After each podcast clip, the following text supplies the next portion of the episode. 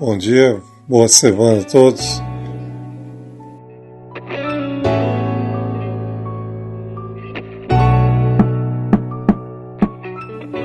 Nós temos que, na medida do possível, sempre reciclar. Essa coleta seletiva sempre é válida, é importante.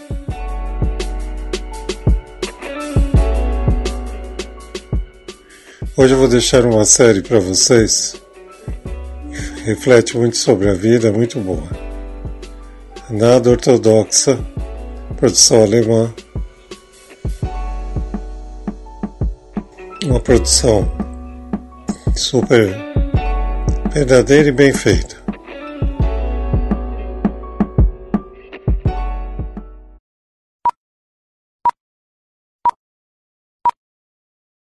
Com vocês, o Gustavo Soler, o mundo esportivo.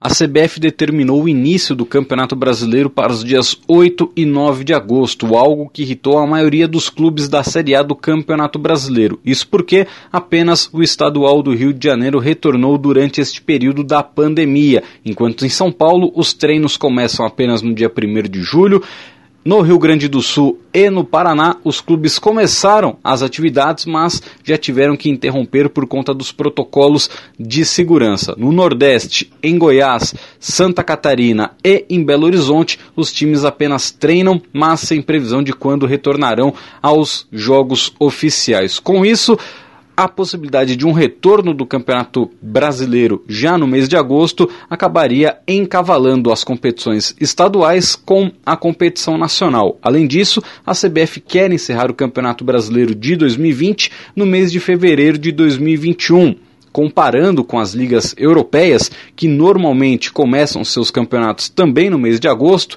mas elas terminam no mês de maio, sem que os jogos fiquem muito encavalados e os times tenham a possibilidade de treinar e recuperar os seus jogadores. E se no Brasil o campeonato terminar em fevereiro, o que poderemos ver por aqui serão muitas lesões de jogadores, muita falta de treinamento, falta de condição física e, além, é claro, a questão do deslocamento, já que estamos falando de um país com um tamanho de um continente.